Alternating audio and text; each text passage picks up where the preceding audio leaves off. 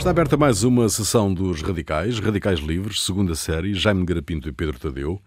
Medvedev, que já foi presidente, apresentou a demissão de primeiro-ministro, justificação, dar espaço a Putin para fazer as alterações constitucionais que anunciou no discurso do Estado da Nação. Reforço das competências do Parlamento e do Governo, que passaria a ser nomeado pela Duma.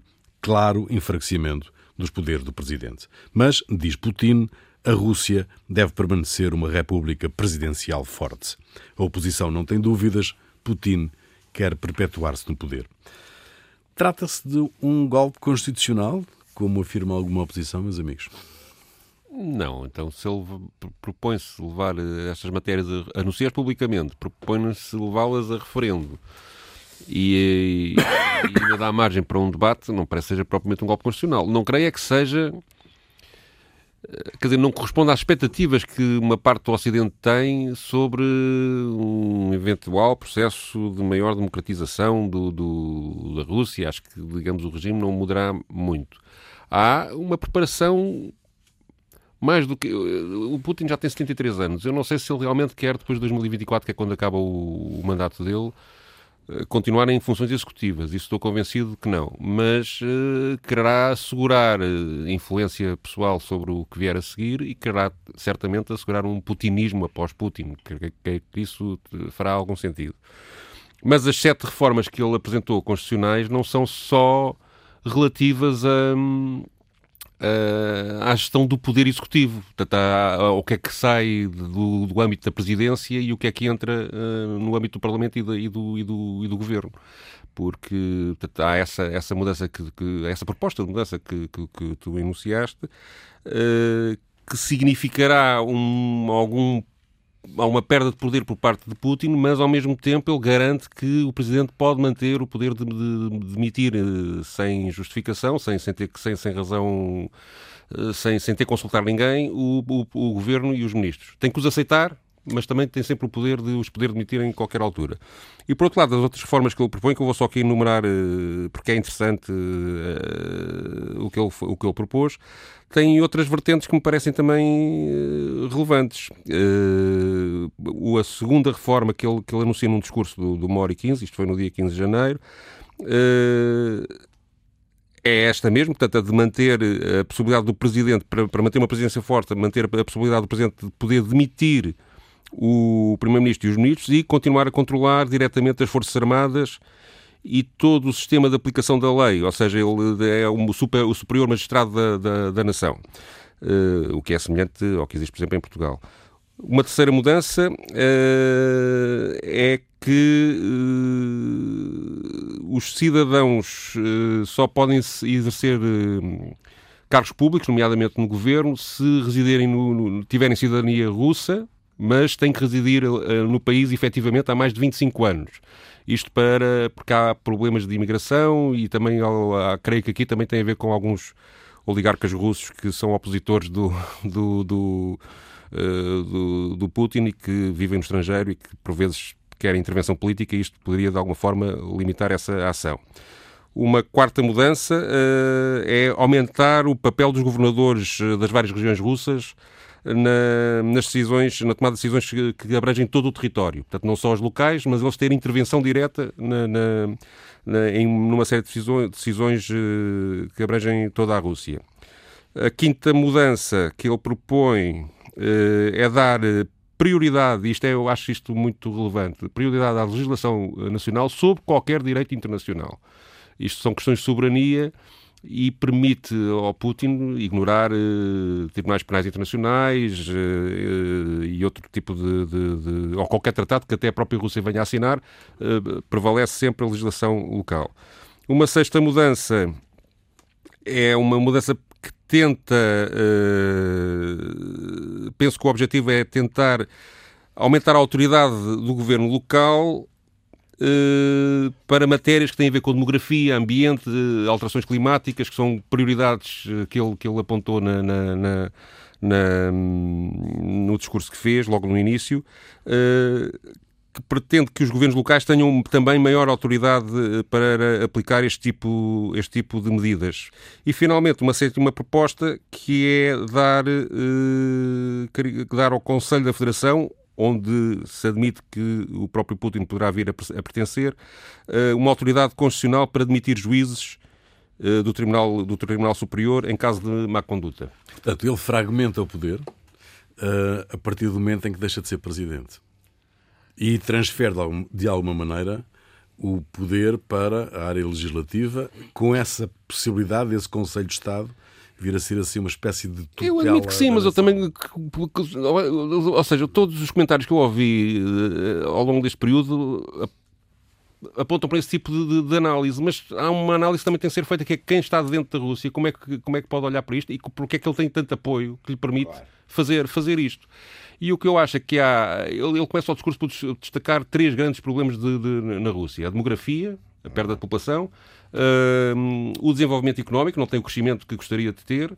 E, uh, aliás, estes três temas, ele acha que eles estão todos relacionados. E a questão do, do, das alterações climáticas. Portanto, aqui entra na, na onda uh, genérica da, da, da, sobre esta, sobre, que, que no mundo existe sobre isto.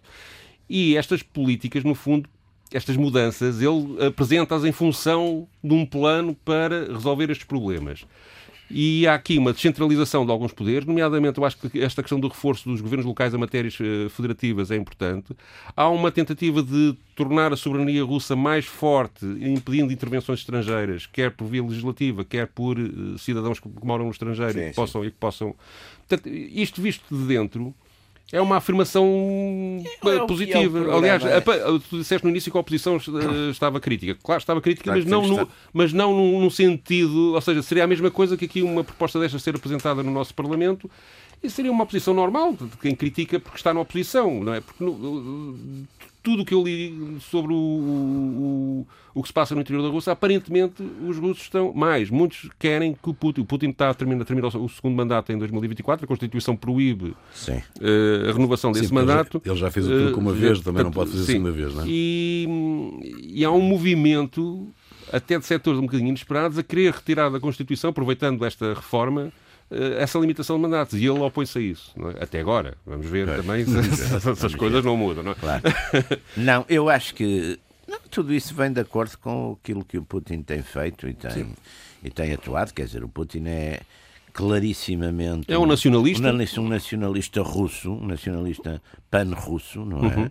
Não tem nada a ver. Há uns, um, há uns, uns erros de análise no Ocidente, sobretudo nos Estados Unidos, mas também, mas também na Europa de considerar aquilo que, que, que não tem nada a ver com a União Soviética, é um nacionalismo pan-russo, não é, quer dizer, não tem uma ideologia marxista-leninista, portanto não tem a ver, não é, não é, não é digamos, eh, não, não visa a conquista do mundo por, por qualquer ideologia, de, portanto é um, é, um, é um Estado nacional, um Estado nacional russo, mas é um Estado, um Estado tão grande, tão grande, tão grande, tudo o que faz tem impacto internacional. Que embora tenha perdido, tenha perdido um quarto do seu território, não é? Com, a, enfim, com as, com as, com as várias uh, repúblicas e seções, etc. Mesmo assim continua a ser o maior, maior país do mundo. Sim.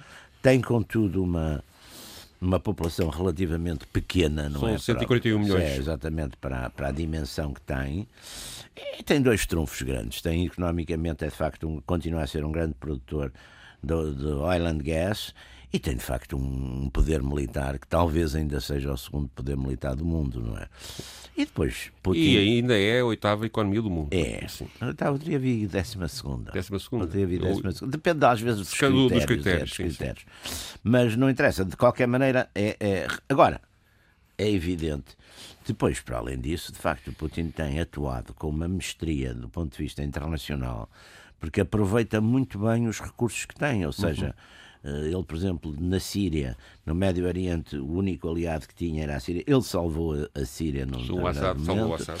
Ele salvou o Assad. Ninguém, ninguém dava nada por, por, por salvação do Assad. Ele salvou. E dá a volta portanto, na Síria. Deu todo. a prova, exatamente, deu a prova de que é bom ser amigo da Rússia, porque a Rússia é?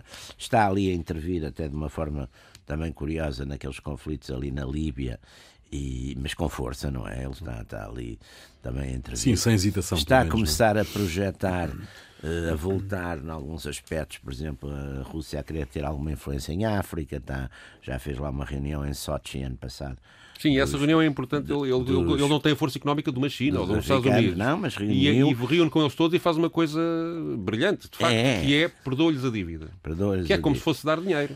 É, e, Por acaso ele perdoou a dívida, mas o VTB, que é um banco russo que estava metido Foi lá cobrar. Naquelas, naquelas dívidas de Moçambique, naquelas dívidas ocultas de Moçambique, e que até agora ainda não tinha avançado para cobrar a parte deles, avançou. agora avançou. Mas de qualquer maneira, não, ele está. Quer dizer, vamos lá ver, a Rússia tem interesse em África, é muito interessante que ele vai buscar, por exemplo, alguns personagens que já estão mais velhos, mas que de qualquer maneira ainda são do tempo da União Soviética, das ligações da União Soviética à África, que é preciso ver que muitos dirigentes da África, sobretudo das gerações mais velhas, ainda tiveram formação ainda na antiga União Soviética, Sim. portanto ainda há laços geração que não, não sou assim tão velho, são pessoas com 60 anos, que ainda, uhum. ainda na sua juventude estiveram ali, portanto ainda há essas ligações. Depois é evidente que eles têm uma coisa que também é muito boa para estes países, que é armamento barato e de, bastante, e de, e de muito boa qualidade, porque é exatamente um armamento que está Uh, a, a, a Q47 é uma arma ótima. Está muito rotinada. Tipo de... Está muito rotinada. É, não, e além disso aguenta tudo. Não tem... E, e, e, terceiro, têm também uma. Eles neste momento têm interesses fortes na área mineira, quer dizer, e na área e do oil and gas, porque eles têm uma grande experiência na União Soviética, na União Soviética, na Rússia, desses, desse tipo de indústrias, e portanto também estão a aplicar e estão a reaparecer em algumas zonas. Angola tem, tem um certo interesse ali, por exemplo, nos, nos diamantes, noutros, e estão também a utilizar uma coisa que eles têm também profusamente na Rússia, que são as companhias militares privadas, que no fundo acabam a ser um intermédio entre. São mais que companhias, meras companhias de segurança, mas não são as Forças Armadas russas. Uhum. Portanto, é ali acabam por ter às vezes alguma vantagem nisso. E, portanto, ele tem feito uma. Sim, é não sei um... se, o, se o Jaime está de acordo comigo, mas parece-me que, em termos gerais, a, a, política externa da Rússia é militar quando está perto da fronteira Sim. e económica, ou seja, não, não, não, não, não é como os Estados Unidos que espalham bases militares por todo o mundo, uh, concentra-se uh, na Ucrânia, as, as questões, a mesma questão da Síria não, tem a ver com as fronteiras deles tem e a, ver passagem com, geo, com, geo, com, as ambições geopolíticas deles, que são Sim. manter de facto um poder ali na Eurásia. Sim. Que isso foi muito. E depois o que é distante é relações foi, económicas. Foi muito irudo, sim, mas com uma certa proteção militar quando é preciso. Uhum foi muito. Quer dizer, ali é preciso ver que ali, aquela época do Yeltsin foi uma época de grande decadência e humilhação. Que é, aliás, um sentimento que os russos têm, que essa época foi mesmo foi muito. de grandes desastres, não é? E, portanto, ele já o fim da era Brezhnev, já o fim, do, fim do, da, da era Brezhnev tinha sido uma coisa, depois o, tudo, ou seja, há ali um certo sentimento de decadência e o Putin, nesse aspecto, aliás, com aspectos muito curiosos, como a ressurreição, por exemplo, em grande parte da pompa hum, czarista, os palácios, os desfiles, tudo isso ele faz. Sim, aliás, muito... posso, podemos até dizer que há duas fases. O Putin chegou ao poder em 2000, de facto, logo a seguir essa decadência é, do fase do, decadente do Yeltsin. Yeltsin. E ele apresenta, ele consegue criar uma imagem, eh, ele diria mesmo um culto de personalidade eh, na, na, na, na Rússia digamos que o homem o herói Sim. cheio de vigor. Portanto, Faz muito aquelas uh, coisas de andar vai, vai tronco nu a cavalo e tomar banho no gelo. A andar da asa delta para salvar uns passarinhos quaisquer é, na, não sei em que é, zona. É, uh, portanto, faz, a, faz e agora está isso. a fazer uma transição de imagem, e isto é curioso porque vi um trabalho sobre isso, sobre como eram os cartazes do Putin ao longo do tempo, em que aparece como o senador, o pois. sábio, a pessoa que, po que pode dar segurança para, para o futuro da Rússia. Portanto, há uma alteração uh, daquela imagem vigorosa e um bocadinho bélica. Uh, é preciso portanto, ver. passa do herói para o sábio. E isso é uma gestão muito raízes, inteligente da sua imagem. As é? intelectuais e coisas dele também são extremamente conservadoras, para não sim, dizer mais, porque sim, o Dugin, por exemplo, sim, tem o Dugin é um homem que viveu, quer dizer, que foi, foi quer dizer, são, são, são o, a aliança dele, por exemplo, com a Igreja Ortodoxa, que é uma uhum, coisa muito importante. Uhum. A Igreja Ortodoxa voltou a ter muita influência e poder nas coisas sociais. A homenagem dele, por exemplo, ao Solzhenitsyn também uhum. é, um, é um texto muito interessante. Quer dizer, portanto, há ali. Mas também não deixa cair, por exemplo, no discurso da União fala várias vezes da Guerra Patriótica de 1943. Sim, claro da, sim. Da... Mas, mas lá está a Guerra Patriótica. Portanto, é os aspectos, ele vai buscar, sobretudo, os aspectos. Ele sabe que o que o povo russo é um povo profundamente nacionalista, não é? E ele vai buscar, aliás, o Stalin também, quando esteve sim, sim, coisa, sim. também foi buscá-los, quer dizer, portanto, esses aspectos do, do, do, do, povo russo, do povo resistente, quer dizer, que resistiu, de facto, os russos passaram a vida a ser invadidos, a gente não, não pensa nisso, mas foi primeiro pelos, pelos, pelos mongóis, depois foram pelos uh, os cavaleiros teutónicos, é, o é? Estado russo só estabiliza sim. mais ou menos no século XVIII ou XIX, salvo erro, sim, não é? Sim. sim, ali a partir do Pedro Grande. Pedro Grande é que é. Portanto, foram invadidos pelos, pelos suecos, pelos suecos, suecos também, pelos franceses, pelos alemães, quer dizer, e cada vez que foram invadidos eh, sofreram bastante na cabeça. E portanto, venceram sempre. E acabaram por vencer sempre. Portanto, essa, essa tradição, essa. E ele procura exatamente fazer, enfim, aquilo que é, que é enquadrar aquilo que é forte nessa tradição russa e popular, uh, enfim, como base, como base de pensamento. E, e, depois, de facto, tem, tem. É claro que é um modelo autoritário, não vamos uhum. agora dizer que, uhum. que é, é um modelo autoritário e é um homem, é um bocadinho uma figura de, de homem providencial, de, de, de condutor, não é? De, isso não há dúvida que é. Agora também é a tradição russa, quer dizer, nós nunca vimos Sim. nenhum período mesmo no czarismo, as tentativas que houve de constitucionalização, que houve. Uh, houve, houve, houve, ali duas, houve ali, há ali um espaço, não é? Um espaço até de reformas muito interessante, que é exatamente o Stolypin. Stolypin uhum. Mas lá está, o Stolypin é assassinado. Uhum. Quer dizer, o Stolypin, o, o, a libertação dos servos, e, quer dizer, há ali uns 20, 30 anos em que há um certo esforço de constitucionalização, não direi de liberalização Sim. e muito menos democratização, mas de constitucionalização do regime, mas que depois não, não, não se aguenta, não é? Portanto, ele nesse aspecto tem, tem, sido, tem sido muito. Agora, há uma histeria no, no Ocidente e até no, na América. Sim, um bocadinho justificada. Do, coisa que foram eles que se meteram nas. Na... E o, o que eu acho, ao mesmo tempo, uma hipocrisia extraordinária é porque. E se, e se tivessem envolvido, os americanos não se envolvem nas eleições de quase tudo. O que é. Pelo amor de Deus, quer dizer. Não, não. Bom, vamos, vamos recuperar aqui um, umas. Um, um extrato do discurso. Sim, é no, o início do discurso do dia do 15 de janeiro, Nação, onde ele é? anuncia estas formas uh, constitucionais, em, onde ele começa. O primeiro ponto que aborda é uh, exatamente a questão demográfica. Há quase 147 milhões de pessoas a viver na Rússia atualmente. Estamos a entrar num período demográfico muito difícil. Nos meados da década de 2000, conseguimos deter o declínio do nosso crescimento populacional, mas ainda há problemas. Nos meados da década de 2000, conseguimos deter o declínio do nosso crescimento populacional, mas ainda há problemas. É certo que temos mais estudantes nas nossas escolas, nascidos nessa fase de crescimento. Mas a taxa de natalidade está novamente a baixar. É este o problema do período demográfico que a Rússia atravessa de momento. Um componente essencial neste processo é a taxa de natalidade. O número de nascimentos por cada mulher em idade reprodutiva em 2019 foi, de acordo com estudos preliminares, de 1,5. Isso é insuficiente para o nosso país. É verdade que muitos países europeus têm números semelhantes, mas estes valores não são bons para o nosso país. Só para comparar, 1,3 foi o que registámos em 1943, durante a Grande Guerra Patriótica. O número baixou nos anos 90. Por exemplo, em 1999 foi de 1,16 pior do que durante a guerra. Famílias de dois filhos eram algo raro. As pessoas viam-se muitas vezes compelidas a renunciar ao desejo de terem filhos. E é claro que estamos preocupados com a perspectiva. Devemos encarar este desafio, não apenas para sairmos desta armadilha demográfica, mas também para assegurarmos um crescimento estável da população do país. Em 2024, a taxa de fertilidade deve ser de 1,7. A demografia não tem uma solução fácil que esta ou aquela agência possam resolver. Cada passo que tomamos, cada lei que adotamos, cada programa do Estado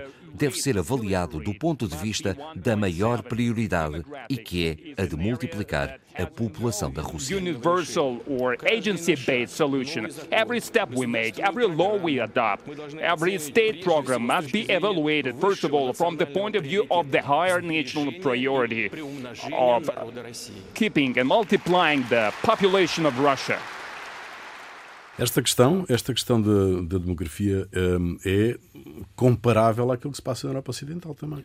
Sim. É Sim. um problema sério para, para, para Sendo que eu acho que é? eu tenho uma opinião divergente da maioria das pessoas. Eu acho que a demografia eh, não está a ser bem analisada na, na, na, aqui na Europa Ocidental, nos países onde, onde, onde, se queixam que não há o número de nascimentos suficientes. Por um lado, há uma população cada vez mais velha, só que os velhos de hoje em dia não têm nada a ver com o que eram os velhos de há uns anos. As pessoas podem, em breve, como a média, em muitos países, a média, a esperança de vida poderá chegar perto dos 100 anos 100 anos mesmo. Sim. Penso que, que, dentro de 10 anos. Sim, em eh, Portugal, eu não eh, sei, mas havia aqui há uns. há um ano ou dois estava a ver isso. Em Portugal já havia mais de 5 mil sim, centenários. Sim. E isso não quer dizer que Portanto, o que eu quero dizer com isto é que não quer dizer como que, o, que uma redução do número de nascimentos signifique imediatamente, até que depois também há a imigração nos países onde há excesso de população, é? onde há excesso de nascimentos, aliás, uh, que não quer dizer que a população em si reduza. Nós, por exemplo, temos 10 milhões ainda de pessoas, apesar do número de nascimentos ser inferior em 1974, quando só tínhamos 9 milhões. Não é? E penso também que o, o, que falta a estas sociedades é eh, organizarem os mais idosos de uma outra forma, uh, nomeadamente uh, na educação dos netos, na, na, na, ocupação de tempos livres, enfim, há, uma, há, há, toda uma mudança social que é preciso fazer para adaptar. Sim, mas o que há aqui é uma, é uma aflição, na minha opinião, agora vou, é, vou ser um bocadinho ideológico, há, há aqui uma, uma um, uma aflição do capitalismo a ver que está a perder consumidores e, uh, de um momento para o outro, não é? Isso, não, mas isso, aqui há um problema. Isso arrefece a economia. Não, mas não é? aqui há, há, um problema muito complicado. É que houve de facto, quer dizer, as famílias.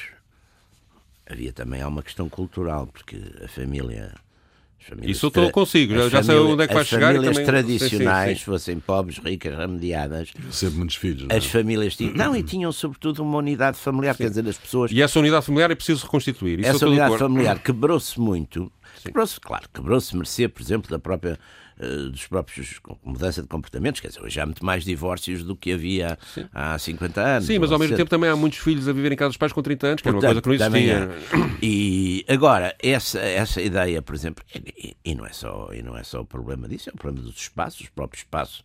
Quer dizer, o, a, relação, por exemplo, de vizinhança, que eu, eu, eu, eu, eu sou, do, eu sou do Porto e sou, nasci nos anos, final dos anos 40 e vivi, portanto, a minha infância nos anos 50, por exemplo, a relação de vizinhança era uma relação importante. A gente conhecia os vizinhos todos.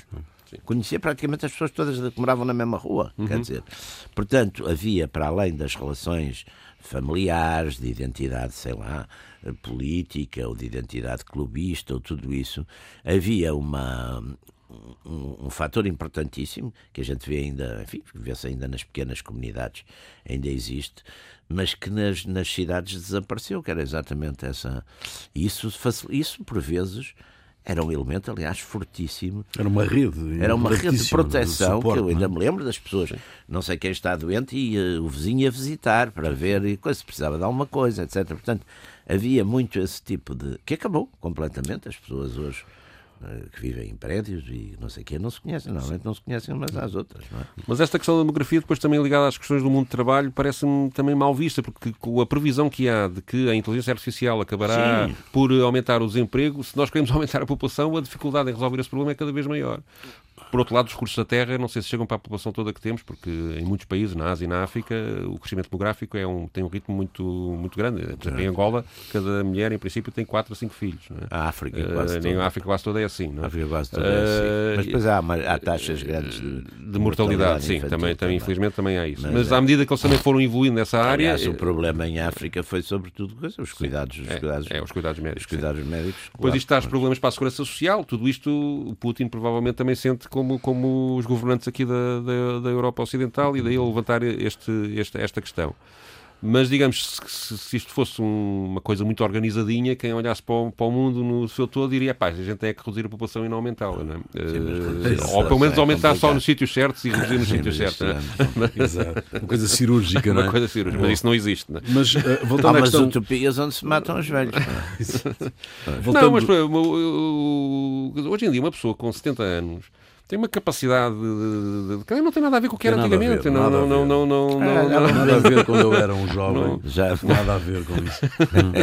E de facto deviam ser enquadrados na sociedade de outra forma. A sociedade não está preparada para pessoas ativas que chegam à idade da Não, reforma. e a imagem, e- isso aí, as, as isso é um imagens. disparate, não as é? imagens ainda são Não estou a dizer que eles tenham que não- Eu não vejo montes de, destes, destes estes programas da, da, da televisão, não vejo muitos, porque eu vejo pouco, pouco a televisão, vejo essencialmente televisão, vejo filmes, mas, filmes antigos.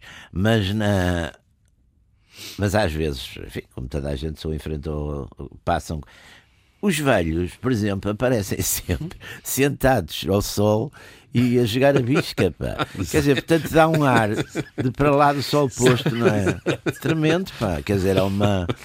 Não, é que é, que é muito curioso, porque, enfim, pretendendo sempre ser umas coisas super modernas e pós-modernas e não sei o quê, depois há umas imagens que, que perduram e, portanto, isso é muito. Não é? Isso é muito. É muito pouco eh, dar-lhes uma imagem de facto de, de- de- já estão, estão balados. E depois noutras classes, enfim, noutras classes mais mais altas ou médias altas ou não sei o quê, jogam golfe, quer dizer, fazem assim umas coisas.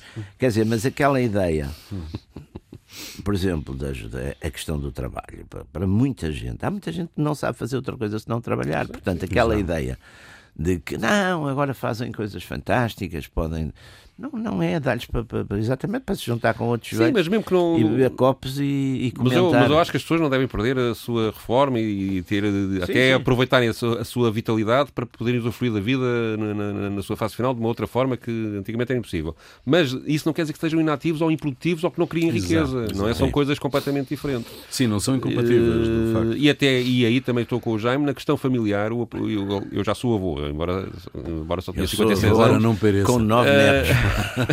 E, e, de facto, eu, eu quero participar na, na- na vida da minha neta, não quero ser um. e, e ter. Não, respeitando, claro, a minha filha e, e o meu genro sobre as opções que eles tomam, mas quer dizer, não, não me sinto completamente inútil naquela questão, não é? Às vezes que Por muito discutíveis que sejam, não Às é? vezes apetece-nos dar um bafo. Mas não pode ser, não pode ser, não mas pode ser. Não, não, dos- Tem algumas limitações. Pois, é, é verdade, é verdade. Mas ir Bom, buscar a criança à escola de vez em quando, Sim, com certeza, não é? voltando, voltando à questão política ahm, que se põe Sim. ali ah, na Rússia, nesta iniciativa do Putin, ah, esta demissão ah, do governo do Medvedev é um reset no sistema político russo? Não, há, eu creio que é uma tentativa de mostrar que há possibilidades de, é que- de sangue novo dentro do regime. Admito que haja ali uma dificuldade. Houve ali uma, os números que, que da economia russa não foram tão bons como, como Dito de outra foi maneira, pro- o regime político pode mudar com estas alterações? Não, não, não, não, não me parece, não parece também. O Acho regime que tem uma certa. Aliás, o regime tem um apoio. Eu tenho aqui um Tem um número apoio curioso grande, que é- houve um li um texto de um universitário, de um professor universitário de- escocês que fez com isto é recente, que fez com com o Instituto Russo de Sociologia uma sondagem para saber se a classe média aquilo que, que- que- para já começa logo por uma complicação que é definir a classe média na Rússia, que, que é porque há a classe média, digamos, financeiramente, depois há cultural, Sim. mas enfim, lá arranja uns critérios para definir o que é a classe média, no pressuposto que as classes médias em todo o mundo são sempre a base do estabelecimento da democracia e da exigência das liberdades e da exigência da... Depois não é ele começa, começa, o que também acho que não é exato, nada não é? exato, Por acaso, em muitos sítios até é o contrário, Não, não a, é? classe média, a classe média italiana, por exemplo, é nos anos 20, é o grande apoio do Mussolini. Exatamente, e na E em- América Latina há exemplos... E em Portugal, o grande apoio do Estado Novo vem do, do campo rural e da classe média das cidades. Mas ele parte deste pressuposto, depois eh, tenta separar os da classe média que trabalham para o Estado, que tem um peso muito grande na economia russa, do setor privado, para ver se encontra matéria para se agarrar, digamos, ao pressuposto que se, a esse pressuposto que eles são amigos da democracia e depois chega, o texto é até engraçado porque ele demonstra claramente a sua desilusão com o resultado eh, e então há as perguntas, há algumas perguntas curiosas que, que, que ele tem os seguintes resultados. Pergunta: A Rússia precisa de reviver as tradições nacionais e os valores morais e religiosos? Isto por causa, eh, digamos, da- do conservadorismo eh, do Putin. 63% dos trabalhadores do setor estatal dizem que não, estão com o Putin. E 65% dizem que sim, aliás. É E que sim. 65% dos trabalhadores do setor privado também. Só 37 e 35 é que acham que, em alternativa, a Rússia devia avançar em direção a um estilo de vida moderno como na Europa. Depois, outro número também curioso é a, a, a, pergunta é feita: é o fortalecimento do poder do Estado sobre a economia política deve ser maior ou não? 68% e 69% estão de acordo e a liberalização 32 Sim. e 31, claro, não. Claro. Portanto, e mais, só mais um número: dois terços dos trabalhadores do setor estatal e 63 dos trabalhadores do setor privado acham que é necessário introduzir a censura moral nos meios de comunicação. Está a ver. Está a ver. Portanto, uh, nós às vezes vemos as coisas com os nossos valores e com a nossa. Arrependeu-se profundamente esse de fazer o estudo. Esse estudioso. estudioso. Claro que isto também, também, atenção, ele fez uma sondagem a 4 mil pessoas na Rússia, o que parece uma amostra um bocadinho pequena, mas enfim. Mas, mas é enfim, assim mas. Uh, mas uh, ele, pronto, uh, isto ou seja, o Putin não está sob pressão, é isto que eu quero não. dizer. Não está não. nada sob pressão, não tem necessidade nenhuma de fazer qualquer alteração fundamental. Eu acho que ele está a planear o, o, que vai acontecer após a sua saída. Uh, incluindo, incluindo eventualmente a sua própria localização. Não creio que ele tenha condições até anímicas para voltar a, a funções executivas de Primeiro-Ministro, como fez da primeira vez quando saiu a primeira vez da presidência, porque isso implica um dia a dia muito, muito não, intensivo e a tratar de coisas. Poderes, não é? Com mais poderes e, e com mais E a tratar de coisas muito miudinhas e de, de, de, que provavelmente eh, as pessoas, quando chegam a uma determinada fase da vida, pá, já vi isto, não quer fazer, não é? Mas pode-se resguardar. Mas, mas, pode, mas pode estar numa posição onde nas, coisas, onde, onde nas coisas essenciais, o que aliás é um clássico, quer dizer, criar conselhos, conselhos nacionais e conselhos de Estado para pessoas que tiveram um domínio da política durante muitos anos eh, sim, sim, e, e, cargos de senadores e coisas assim, é, todos os regimes fazem, não é? Não, não, não, sim, não, não é novidade nenhuma, não é? O que me parece aqui é que ele também impede já que o próximo presidente tenha poderes tão concentrados como ele próprio teve. E isso é claro, não é? seja Sim. quem for. Não é? é porque há aqui, de facto, neste, neste quadro, uma deslocação do poder para a Duma, para o Parlamento e para os governos locais. E para os governos, para os governos locais, locais, e central, não é? Sim. Eh, Mas da eu, Federação, até, é? eu acho que no, no, nas matérias mais do dia a dia, os governos locais têm, aparentemente, claro, eu, eh, não, eu, também não estou aqui a falar pelas leituras que faço, que eu não conheço a realidade da vida russa, não estou lá, não é? Mas dá-me ideia que uh, há uma, aqui uma tentativa de reforçar muito os poderes dos governos, dos governos das nações que compõem, que compõem a, a Rússia, dos, das, várias, das, várias, das várias regiões, não é? Isto é um país que tem fronteira com, salvo erro, 17 países, não é? Não sei, uh, deve ter muito, porque aquilo vai até lá à ponta sim, do... São 16, acho que são 16. mais acaba, é. Mas, uh, mas, mas, isto, isto ia neste sentido, esta, esta minha, minha pergunta ia neste sentido, que é, as eleições uh, legislativas do próximo ano vão ter uma importância como nunca tiveram no tempo recente. Uhum. Uh, porque se uh, porque vai ser vai eleger uma Duma que depois já vai lidar um ano depois com este, esta nova Constituição. Ele só sai em 2024, não é? Mas sim, mas eh, essa Duma será a primeira que terá. Que terá Onde uh, ele tem que ter maioria, porque se não tiver maioria, corre o risco. Sim, mas de... ele tem quase dois terços da Duma agora. Não é? Agora. E, e nada indica que, que, que, não, que, que, que não, mesmo saindo, deixando de ser o líder Aliás, eh, digamos, há, nem sei se a alternativa serão os, os partidos que defendem uma liberalização do regime ao estilo. Por exemplo, os partidos de, de raiz mais comunista têm ainda representação tem, tem. significativa e podem recuperar votos, não é? podem, podem recuperar lugares, podem, podem crescer mais. E eles não defendem um liberalismo. Em muitos aspectos estão mais com o Putin do que com, do que com a oposição. É? Claro. Sim. Agora, parece-me que ele tem isso tudo, tudo A importância que o Parlamento vai passar a assumir uh, com esta nova, este novo quadro constitucional, uh, de alguma maneira não altera a natureza do regime? Eu creio que não, porque estes regimes são, é um são de certo modo, um bocado, são mistos. São os regimes, de certo modo, mistos, no sentido que, que há ali uma. Quer dizer, não, não, são, não, sei, não há uma rigidez. A pergunta é no sentido que deixa de ser presencialista para ser semipresencial como o nosso? Não, ele disse não, que, que a Rússia não, continua a ser um, um regime ele, fortemente ele, presencial. Ele, no discurso... é, é, curioso, há curioso, enfim, entrando que me parece um uma contradição. Entrando aqui um bocadinho na teoria, na, na, na, teoria dos regimes políticos, há um, há um alemão pá, muito interessante do século XIX que, foi, que faz, que é um historiador, Otto uh, Hintz ou Twins, não estou em erro, faz um estudo muito interessante, uma coisa que a gente hoje, com esta, enfim, com esta obsessão e com esta algraviada sempre, que é tudo igual, e a democracia e os direitos e não sei o quê, não deixou de pensar e de equacionar. Os regimes políticos estão muito dependentes da forma do, do até da, da própria forma do Estado até da forma física do Estado. Quer dizer, a gente observa que os modelos, por exemplo, de uma certa democraticidade ou constitucionalidade tradicionalmente, onde é que funcionaram inicialmente? Nas pequenas cidades, nas cidades pequenas. Cidades italianas, por exemplo. Cidades italianas eram modelos oligárquicos, quer dizer, os cidadãos que, que tinham direito de voto ou que intervinham na governação eram geralmente cidadãos que tinham alguma coisa, eram... mas de qualquer maneira havia esses modelos. Ora, um império, por exemplo, não faz sentido nenhum um império. O império não pode ter. É muito difícil governar um império. Aliás, Roma é a experiência. Sim, mas, há, mas há Estados com, com, enormes que têm democracias Sim, liberais, não é? O, o, mas são nações. Quer dizer, já se converteram em nações. Sim, mas a Rússia é uma nação. Sim, a Rússia é uma nação. É uma nação com naçõezinhas. Mas é uma nação com. é uma nação relativamente sim, recente. Sim. Porque, no fundo, o, é uma nação relativamente recente. E, e, que tinha de facto, hoje em dia, claro, com o fim da União Soviética deixou, deixou de ter, mas tinha de facto uma quantidade eh, de outros povos, de não russos, estes muçulmanos todos, que, daquelas repúblicas todas da, da Ásia Central, etc.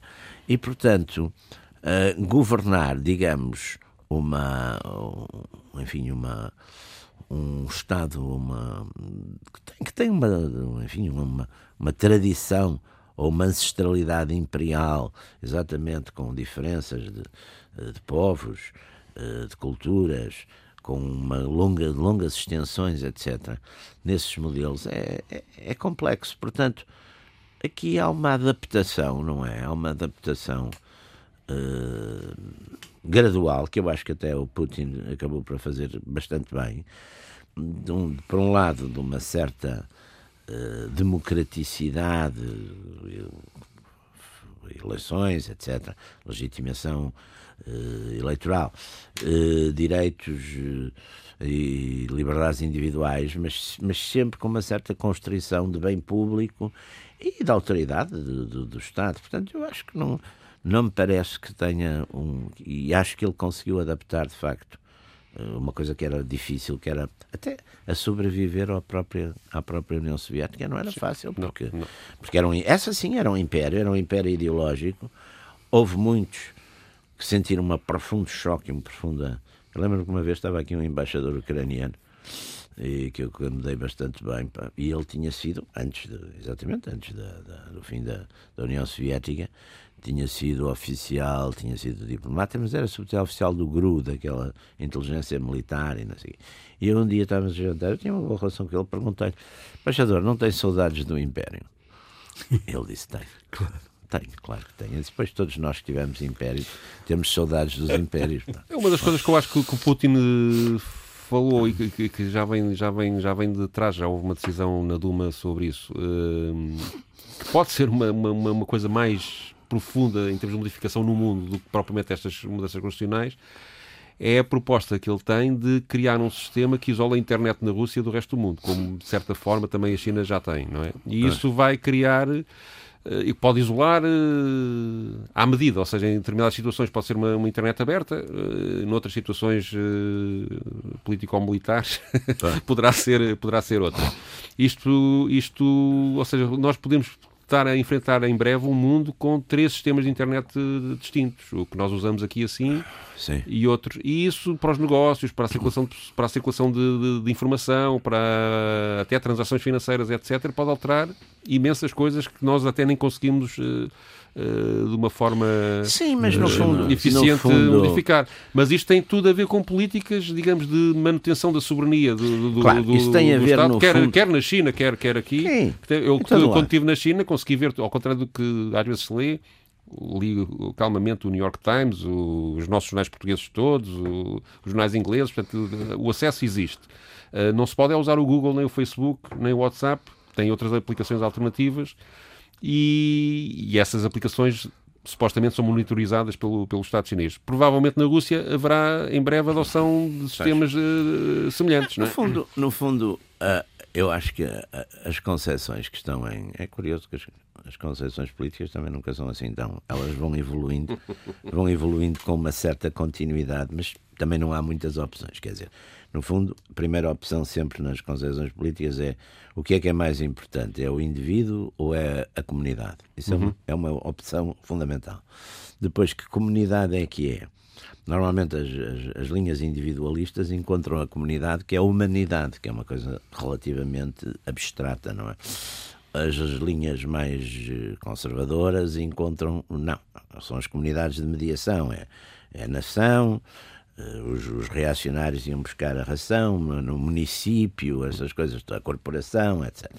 Portanto, é aquela, essas concepções estão em, em choque. E hoje em dia, de facto, há, um, há uma grande revolta curiosamente, sobretudo na, na Europa e nos Estados Unidos, contra a globalização e que vem e que vem exatamente, curiosamente, vem em termos de sistemas de valores, vem quer da direita, quer da esquerda, quer dizer, mais está mais visível hoje em dia a, a questão da direita, mas mas mas também há movimentos de esquerda com essa Sim, o meu partido desde sempre foi contra os comunistas, foram sempre contra, e, e por isso sobreviveu, pá, é o único partido comunista que sobreviveu.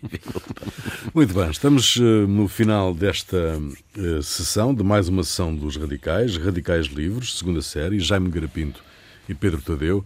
Pedro, trazes uma música para o final desta emissão. Sim, é uma das canções de folclore mais conhecidas no mundo, o Kalinka, que é uma canção russa. Foi composta em 1860 por um compositor chamado Petrovich Larionov e é uma canção popular, portanto, mas que depois uh, foi passada para, para cor e com um caráter operático, uh, já no, já no século XX, e, o, e depois ficou célebre quando um senhor chamado, deixa-me cá ver o nome, o senhor Kalinka, era o senhor Alessandro, não, enganei-me aqui no, tirar notas e não tenho o nome dele. Mas em 1948 houve um senhor que cantou o Kalinka num concerto da paz em Berlim e ficou a partir daí conhecido como o senhor Kalinka e aí aquilo ficou popularizado por todo, por todo, por todo lado. As exibições do cor do Exército Vermelho, também nos anos 170, que andou a fazer digressões pela Europa, ficaram também muito célebres, e é essa que eu trago, é uma dessas gravações que eu trago, um, um ao vivo em Paris. Uh, o Kalinka, já agora, Kalinka quer dizer viburno, que é uma planta uh, com uma flor branca, parecida com a neve, e o poema é um poema completamente banal sobre a natureza e o amor por, por uma donzela que gosta muito do Kalinka, do, do, da folha do vigor. Muito bem, fica aí, voltamos para, para a semana, dois a oito dias.